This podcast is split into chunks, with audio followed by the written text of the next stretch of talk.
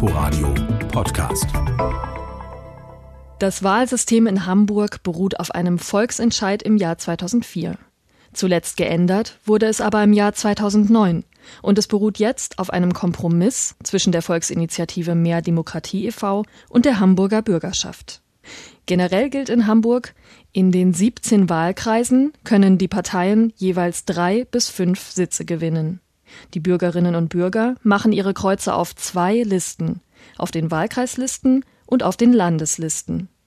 Für die Wahlkreislisten gilt, die Wähler können fünf Stimmen vergeben.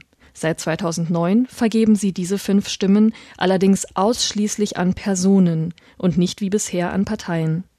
Wer dann in die Bürgerschaft einzieht, richtet sich danach, wie viele Stimmen die Kandidaten jeweils erhalten haben. Für die Landeslisten wiederum galt bis 2009, die Wähler und Wählerinnen konnten eine Stimme vergeben.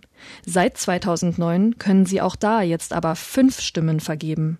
Außerdem können die Wähler und Wählerinnen diese fünf Stimmen jetzt entweder an die Kandidaten vergeben oder sie können die Parteilisten in ihrer Gesamtheit wählen.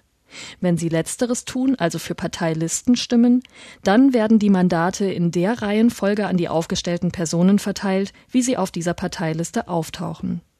Insgesamt haben die Wählerinnen und Wähler in Hamburg also zehn Stimmen, fünf für die Wahlkreislisten, fünf für die Landeslisten.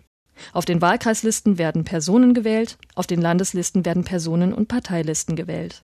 Außerdem gilt, die jeweils fünf Kreuze können entweder an einer Position gemacht werden oder über mehrere Positionen verteilt werden. Inforadio Podcast.